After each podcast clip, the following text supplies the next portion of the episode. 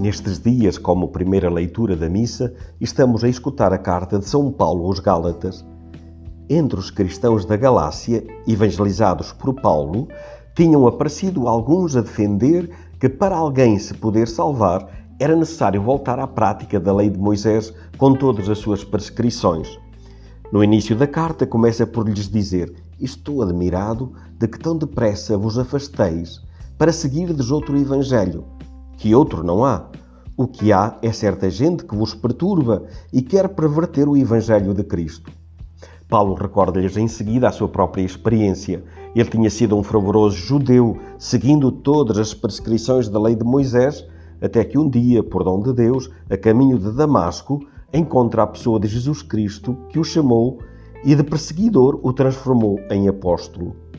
Este encontro mudou radicalmente a sua vida, reconhecendo também as prescrições a que antes dava tanto valor, reconhecendo tudo como lixo, comparado com o conhecimento de Cristo. Na breve passagem que hoje lemos, pergunta: Ó Gálatas insensatos, quem vos fascinou? depois de ter sido apresentada aos vossos olhos a imagem de Jesus Cristo crucificado. Sim, é insensatez pensar que as práticas rituais, ainda que louváveis, nos podem salvar. Fomos salvos de graça, por Cristo crucificado e abandonado, pelo poder da sua morte e ressurreição. Superemos, portanto, a insensatez, como nos recorda a palavra de vida deste mês, superemos a insensatez com o bom senso, com a prudência. No dia 21 de dezembro de 2000, numa conferência telefónica, falando sobre Higino Giordani, Chiara dizia: Entre outras virtudes, nele via-se a prudência.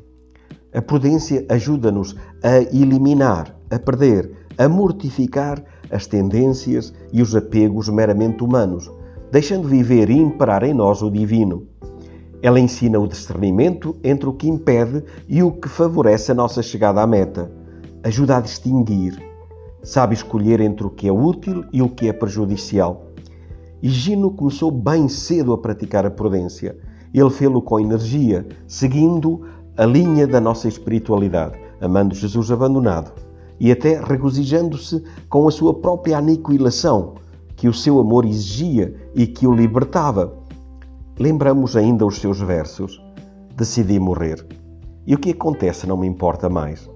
Agora quero desaparecer no coração abandonado de Jesus. Todo este penar com a avareza e pela vaidade, num amor se desfaz.